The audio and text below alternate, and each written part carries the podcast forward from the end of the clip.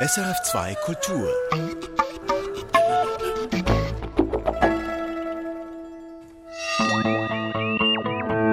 Wissenschaftsmagazin. Wo strahlt die Schweiz wie stark? Wir messen heute die Radioaktivität im Tiefflug aus dem Helikopter. Wie lässt sich aus Tropfsteinen vergangenes Klima herauslesen? Wir schauen zurück bis zur Entstehung des Islams. Und dann noch dies. Wildes Tiergeschrei durchtobte den Forst. Wir gehen für Sie auf die Jagd nach Tier- und Pflanzenarten in der Literatur. Mein Name ist Christian von Burg.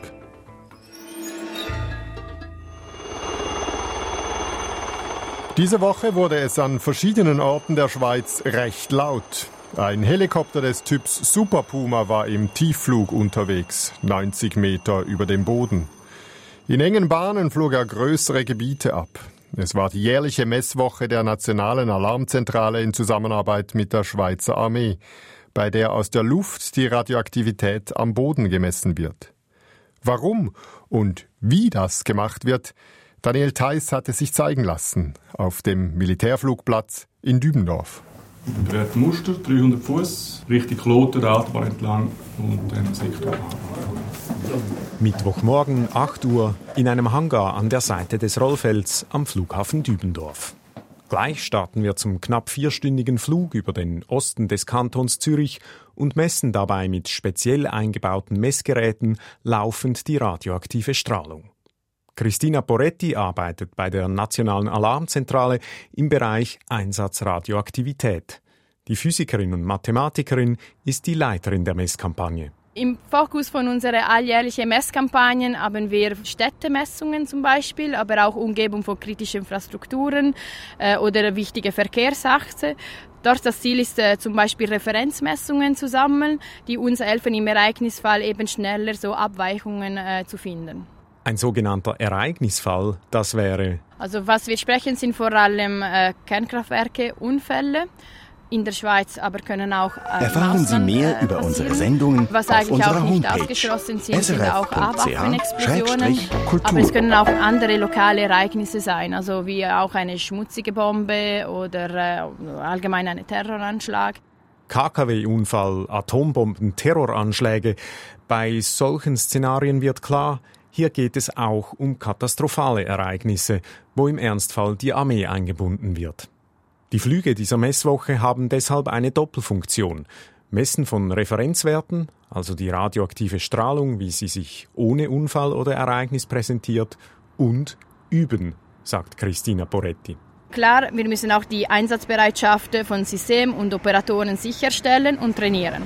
Das System zur Messung der Radioaktivität wird in den Super Puma der Armee eingebaut, ein Helikopter, der bis zu 18 Passagiere transportieren kann. Dieser Detektor nachher liefert den Messdaten in 1 Sekunden Takt. Und diese kann man eben äh, nachher im Helikopter, äh, können die, die, die Operatoren äh, auf dem Display sehen sie diese Messdaten. Also, sie haben ein Briefing, aber sie schaffen auch ohne Wir steigen ein. Hier sehen wir die Arbeitsplätze von der zwei Operatoren. Also wir haben zwei Sitze, aber drei Bildschirme. Äh, Wir haben den Operator 1, die macht hauptsächlich die Auswertung äh, der Karte während der Flug. Und der Operator 2 kommuniziert auch ein bisschen mit den Piloten nach vorne. Die beiden sehen auf den Bildschirmen die Menge angemessener Radioaktivität und auch die verschiedenen Wellenlängen der Gammastrahlung. Möglich machen dies vier große Natriumjodidkristalle in den Messinstrumenten im Bauch des Helikopters. Diese Natriumjodidkristalle haben eine besondere Eigenschaft. Trifft energiereiche radioaktive Gammastrahlung auf Teile des Kristalls, gerät dieser in einen sogenannt angeregten Zustand. Das gefällt dem Kristall allerdings überhaupt nicht und er will diese Energie möglichst rasch wieder loswerden. Das geschieht durch das Aussenden von Licht und das kann man dann leicht messen. Und dank dieses Signal kann man eben äh, umrechnen, kann man die gesamte Strahlung, das ist, was wir nennen, die Ortsdosisleistung, ähm, abschätzen. Die sogenannte Ortsdosisleistung ist ein Maß dafür, wie viel Radioaktivität an einem bestimmten Ort vorhanden ist. Diese Radioaktivität setzt sich zusammen aus der Strahlung von oben, das ist die kosmische Strahlung, die ursprünglich von der Sonne kommt, Und hinzu kommt die Strahlung, die vom radioaktiven Edelgas Radon und seinen Zerfallsprodukten abgegeben wird, ein Gas, das aus dem Boden kommt und sich gerne in Kellern anreichert. Dann kommt als dritte Quelle für radioaktive Strahlung noch der Boden selber hinzu, Gesteine, die radioaktive Elemente in sich tragen, wie etwa Thorium oder Uran. Und Uran war übrigens auch der Ausgangspunkt dieser Messungen aus der Luft, erzählt Christina Poretti. Man hätte in den 80er Jahren nach Uranvorkommen für einen möglichen Abbau gesucht. Ja, also die ersten Messungen haben im Jahr 86 äh, stattgefunden und diese wurden eben, ähm, also die, die, Führung war eben bei der Geologischen Institut äh, von der ETH Zürich und äh, das Ziel war eben Uran in der Schweiz zu suchen. Mittlerweile sucht man nicht mehr nach Uran, sondern macht seit Mitte der 90er Jahre regelmäßige Messungen aus der Luft.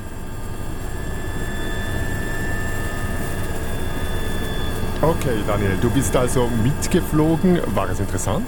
Also ehrlich gesagt, für eine kurze Zeit ja, aber der Flug war schon recht anstrengend. Es war laut, man konnte sich leider nicht unterhalten. Okay. Und ja, ich wurde auch vorgewarnt und mit Kotztüten ausgestattet. Ich muss also zugeben, ich war den größten Teil des fast vierstündigen Flugs damit beschäftigt, dass mir nicht schlecht wird. Ja, und bei den Messungen an diesem Tag in Zürich Ost wurde da etwas Außergewöhnliches gefunden? Nein, sagte mir Christina Poretti, sie hätten aber auch nichts erwartet, also alles im normalen Bereich. Ein Signal sehen Sie jeweils bei Mühleberg und Leibstadt, bei zwei der Schweizer Kernkraftwerke, die Sie eben alle zwei Jahre aus der Luft ausmessen. Dort sieht man je nach Bauart eben des Kraftwerks zum Beispiel das Maschinenhaus, weil dort sehr leicht radioaktiver Dampf durchgeht. Das ist konstruktionsbedingt so gewollt. Bei anderen KKWs wie Betznau und Gösgen misst man hingegen aus der Luft keine Radioaktivität aus dem Heli, eben weil diese Reaktoren komplett abgeschirmt sind. Da würde man nur bei einem Störfall etwas entdecken.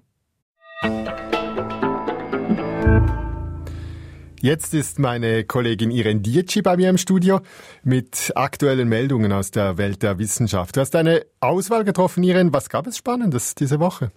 Sehr spannend fand ich eine Studie im Wissenschaftsmagazin Nature über den Ursprung der Pest.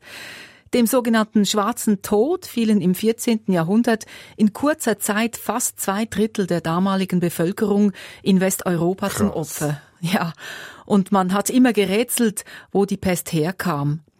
Lange haben Experten den Ursprung der Pest in Ostasien vermutet oder auch in China.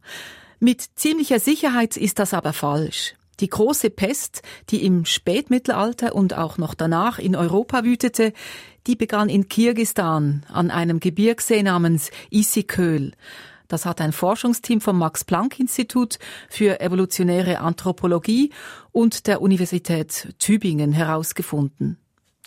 Okay, sag, wie entsteht denn eigentlich die Pest? Das ist äh, auch eine Krankheit, die sich vom Tier auf den Menschen übertrug, oder? Ja, ursprünglich ist die Pest auch eine Zoonose. Das ist so.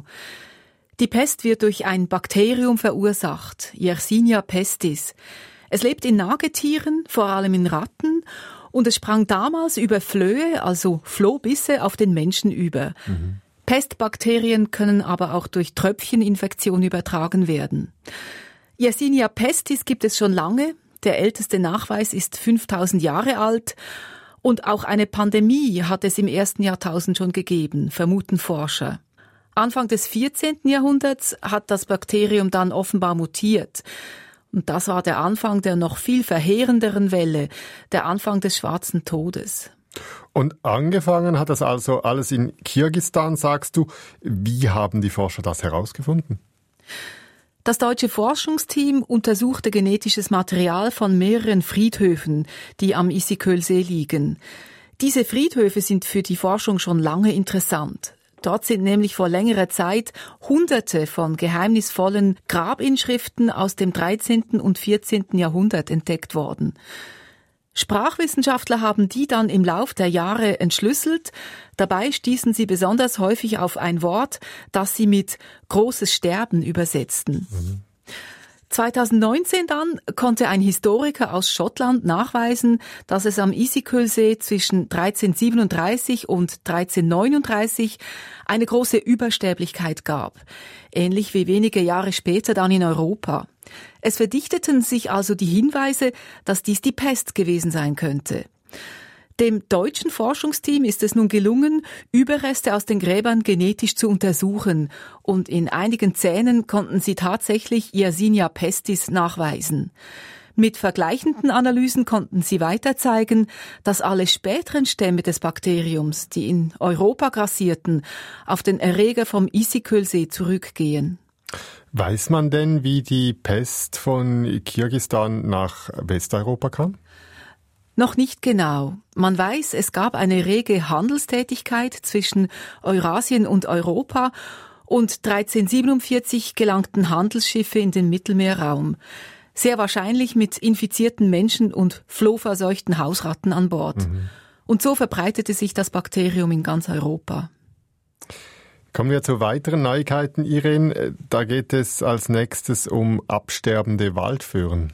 Ja, Wer im Wald ist, sieht es von bloßem Auge. Vielen Bäumen geht es schlecht. Vor allem die Nadelbäume wie Fichten und Kiefern leiden. Besonders ausgeprägt ist das im Wallis. Dort sterben seit den 1990er Jahren immer wieder massenweise Waldföhren ab. Das Seltsame dabei ist, die Niederschlagsmengen an diesen Orten sind im Vergleich zu früher gar nicht gesunken. Forschende der Eidgenössischen Forschungsanstalt für Wald, Schnee und Landschaft WSL wollten wissen, warum. Hat es mit einer Krankheit oder einem Pilz zu tun? Nein, die Forschenden konnten zeigen, dass viele Waldföhren vor allem dort starben, wo es von Juli bis September extrem wenig regnete. Also doch die Trockenheit. Ja, aber es gibt eben nicht weniger Regen. Der Grund ist vielmehr der Klimawandel. Im Wallis ist es heute in den Sommermonaten deutlich wärmer als früher, circa zwei Grad, und gleichzeitig hat die Luftfeuchtigkeit abgenommen und es scheint häufiger die Sonne. Also kurz, die Niederschläge verdunsten, die Böden trocknen im Sommer noch stärker aus und das setzt den Föhren zu. Okay. Ist die Waldföhre denn nicht äh, ohnehin ein Baum, der es eher kalt mag? Sie mag Kälte auch. Sie wächst auch in Sibirien oder Lappland ist aber auch im Süden Europas, in Spanien oder Portugal verbreitet. In der Schweiz dürfte es der Föhre in höheren oder feuchteren Lagen weiterhin gut gehen. In den tieferen Lagen des Wallis allerdings bescheinigen ihr die Wehrselforscher keine guten Aussichten. Und zum Schluss, Irene, bringst du uns noch bessere Nachrichten? Ja, und zwar vom Fußballfeld. Okay. Krümpelturniere sind puncto Verletzungen nämlich besser als ihr Ruf. Das teilt der Unfallversicherer Suva mit. Im Vergleich zu Spielen im Clubfußball gibt es an einem Krümpelturnier rund fünfmal weniger Verletzte. Das erstaunt mich jetzt. Das heißt doch immer, die meisten Verletzungen gäbe es bei den Krümpelturnieren. Das stimmt eben nicht. Im Gegenteil. Die Suva hat ausgerechnet, dass sich 2004 noch 15 von 1000 Krümpeli-Teilnehmern verletzten. Seit 2015 sind es nur noch drei von 1000. Die Vorsicht bei den Hobbyfußballern scheint also deutlich gestiegen zu sein. Es gibt aber immer noch Potenzial, sich besser zu schützen. Viele Grümpeli-Teilnehmer spielen nämlich barfuß und verstauchen sich das Fußgelenk.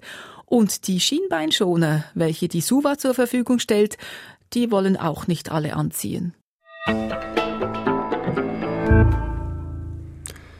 Im Süden der arabischen Halbinsel im heutigen Jemen gab es einst über mehrere Jahrhunderte ein mächtiges Königreich, das Reich der Himja. Aber dann, in der ersten Hälfte des sechsten Jahrhunderts nach Christi, verschwand dieses Reich sehr schnell. Es kam zu großen gesellschaftlichen Veränderungen und der Islam entstand. Die neue Religion war in der zerrütteten Region der Himja anscheinend auf ein Machtvakuum gestoßen. Eine internationale Gruppe von Forschern hat diese Woche im Fachmagazin Science nun eine Studie publiziert, in der sie zeigt, dass wohl eine bis dahin ungekannte Dürre, die fast 30 Jahre dauerte, zum Niedergang des Himja-Reiches führte.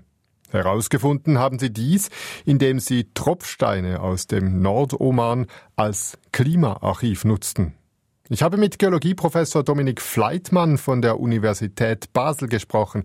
Er ist der Hauptautor dieser Studie. Ich habe ihn gefragt, Herr Fleitmann, wie geht das? Wie kann man Klimadaten aus Tropfsteinen herauslesen? Stalagmiten bilden sich aus Regenwasser, was dann durch den Fels läuft, in die Höhle tropft und auf diesem Weg verändert das Tropfwasser oder das äh, infiltrierende Wasser seine chemischen Eigenschaften, physikalischen Eigenschaften und all das ist im Stalagmit dann aufgezeichnet. Und wie kann man das Datum rauslesen, wie alt diese Schichten sind, die sich da ablagern? Ja, wir benutzen ähnlich wie in der Archäologie und in anderen naturwissenschaftlichen Bereichen radioaktive Elemente, Atome zum Datieren, ähnlich wie C14, aber in diesem Falle funktioniert C14 Radiokarbondatierung nicht am Stalagmiten. Wir benutzen radioaktive Elemente wie Uran und Thorium, um das Alter dieser Tropfsteine sehr genau zu bestimmen. Stelle ich mir das richtig vor? Man hat also Eisbohrkerne, man hat äh, Baumringe, die man nutzen kann, um zu sehen, wie sich das Klima entwickelt hat. Und die Tropfsteine äh, sind da sozusagen eine Ergänzung. Wie, wie weit reichen die zurück? Also die ältesten Tropfsteine, die wir haben, sind bis zu fünf oder sechs Millionen Jahre alt. Also ähm, eigentlich kann man sogar noch theoretisch ältere finden. Das ist die Frage, ob eine Höhle sich so lange erhält, äh, über mehrere Millionen Jahre. Oftmals spielt eine Erosion eine Rolle, die Höhle verschwindet, stürzt zusammen. Aber eigentlich können wir bis zum Beginn der Erde zurückgehen, theoretisch, wenn wir solche alten Stalagmiten, Tropfsteine finden könnten. Jetzt haben Sie in diesem äh, konkreten Fall äh, Tropfsteine aus dem Oman genutzt. Wie genau lassen sich diese Veränderungen da zeitlich denn datieren? Also an unserem Tropfstein aus dem Oman können wir die Datierung auf so plus minus 20 bis 30 Jahre genau machen. Und das ist also auch wesentlich genauer als vergleichbare Radiokarbon C14-Alter. Und äh, konnten Sie das noch weiter eingrenzen dann mit historischen Quellen oder wie haben Sie das noch weiter versucht? Ja, also wir versuchen alle Beweise für dieses Klima eigens zusammenzutragen und in dem Fall haben uns auch historische Quellen geholfen, historische Dokumente, die eigentlich dann sehr genau auf das Jahr 520 plus minus fünf Jahre genau datierten und von Dürren berichteten. Und dann haben wir weitere Klimaarchive dazugenommen, die veröffentlicht worden sind. Die haben natürlich auch alle ihre Altersfehler. Aber komischerweise haben die alle gut zusammengepasst. Und aufgrund dieser ganzen Beweise waren wir dann relativ sicher, dass diese Dürre so um 523 ihren Höhepunkt erreicht hatte, 523 nach Christus. Zum Höhepunkt dieser Dürre verfiel dann auch das Himja-Reich, äh, eben im Süden der arabischen Halbinsel. Wie muss man sich das vorstellen? Warum war diese Dürre für dieses Reich so verheerend? Ja, ich meine, jeder, der sich mal ein Satellitenbild angeschaut hat von der arabischen Halbinsel, weiß, dass natürlich Niederschlag, Regen ähm, eine Mangelware ist dort. Das Königreich von Hymir hatte also fantastische Bewässerungssysteme. Das sieht man auch heute noch im Hochland vom Jemen, terrassierte Felder. Sie hatten große Dämme, die sie zum Teil äh, gebaut haben. Und äh, das ist alles gut und schön, solange der Niederschlag kommt. Aber wenn auch der Niederschlag dann mal ausbleibt oder sehr gering ist, dann helfen selbst diese Systeme nicht. Und das war 523 der Fall, dass einfach der Niederschlag wahrscheinlich eine kritische Schwelle ähm, erreicht hat, wo dann auch die besten Systeme nichts mehr nutzten. Dieses Verschwinden der Himya, das führte dann zum Aufstieg des Islam, schreiben Sie in Ihrer Studie. Wie reagieren da Historiker und Archäologen auf diesen Schluss? Ist das nicht ein bisschen verkürzt? Ja, das liegt natürlich auch daran, dass man in so einem äh, Journal wie Science wenig Platz hat, um weiter auszuholen. Und äh, wir haben das aber vorher mit vielen Kollegen besprochen, auf Konferenzen präsentiert, und man hat natürlich auch immer welche, die einem zustimmen, die sagen, genau das ist das, was wir schon vermutet hatten. Vielen Dank für die Studie. Und andere sagen natürlich, nein, Klima ist nicht der alleinige Faktor, was wir auch nicht behaupten. Also man hat so zwei Lager eigentlich. Ähm, aber Wissenschaft, die lebt ja vom Diskurs und eigentlich ist diese Veröffentlichung jetzt auch so geplant, um vielleicht auch neue Studien anzustoßen. Es ist ja so, das äh, Himja-Reich wurde dann äh, letztendlich erobert durch die Axum aus Äthiopien von der anderen Seite des Roten Meeres. Ähm, also da gab es noch viele Schritte, da ist die Dürre wohl einfach ein Faktor. Ja, also wir nehmen an, dass natürlich äh, die Dürre ähm, auf jeden Fall das, das Königreich Hymia nicht gestärkt hat. Ähm, das liegt ja in der Natur der Dürre. Die Ernteerträge nehmen ab, die Gesellschaft ist schlechter ernährt, die Produkte werden teurer, genau das, was wir heutzutage auch erleben. Äh, natürlich nicht aufgrund einer Dürre, aber aufgrund eines Krieges. Und das hat natürlich Chimia so geschwächt, dass Aksum dort überhaupt einmarschieren konnte. Äh, das Königreich von Äthiopien, Aksum, hat es vorher immer probiert, aber sind immer wieder gescheitert, weil Hymn ja relativ stark war, aber die Dürren haben einfach die Gesellschaft zu sehr gestresst und zu sehr geschwächt und das war natürlich dann die Chance für äh, Aksum, äh, Hymia zu erobern. Was sehen Sie ganz grundsätzlich für Schlüsse aus Ihrer Studie? Wurden die Auswirkungen des Klimas äh, in der bisherigen Geschichtsschreibung unterschätzt? Äh, beides. Ich würde sagen, zum Teil wurde es überschätzt, zum Teil unterschätzt. In unserem Fall würde ich sagen, es ist unterschätzt worden, weil man auch keine Daten bislang hatte. Man muss das sehr differenziert sehen. Jede Gesellschaft ist unterschiedlich, je nachdem, wo sie beheimatet ist, was die klimatischen Verhältnisse sind. Das heißt, man kann keine allgemeinen Gesetze äh, herleiten und sagen, Klima ist immer verantwortlich oder nicht. Das hat viele Facetten. Dominik Fleitmann war das, Tropfsteinspezialist von der Universität Basel. Zu sagen, eine Dürre habe den Aufstieg des Islams bewirkt, ist also verkürzt. Aber wie stark sich klimatische Veränderungen auch auf die Gesellschaft auswirken können, zeigt dieses Beispiel aus dem Süden der arabischen Halbinsel sehr gut.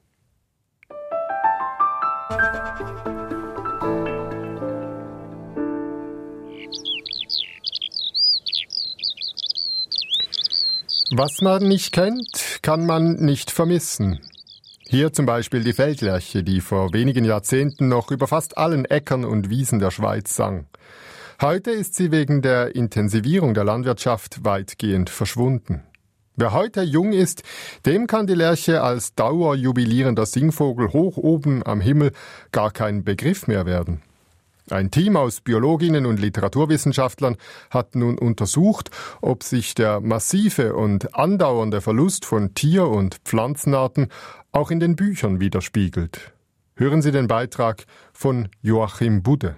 Wir hatten Mühe, dürres Holz zu finden, um die Feuer anzuzünden, mit denen nach der Landessitte jedes Biwak wegen der Angriffe des Jaguars umgeben wird. Die Nacht war von milder Feuchte und mondhell. Mehrere Krokodile näherten sich dem Ufer. Ich glaube bemerkt zu haben, dass der Anblick des Feuers sie ebenso anlockt wie unsere Krebse und manche andere Wassertiere. Der Naturforscher Alexander von Humboldt war im frühen 19. Jahrhundert ein Superstar.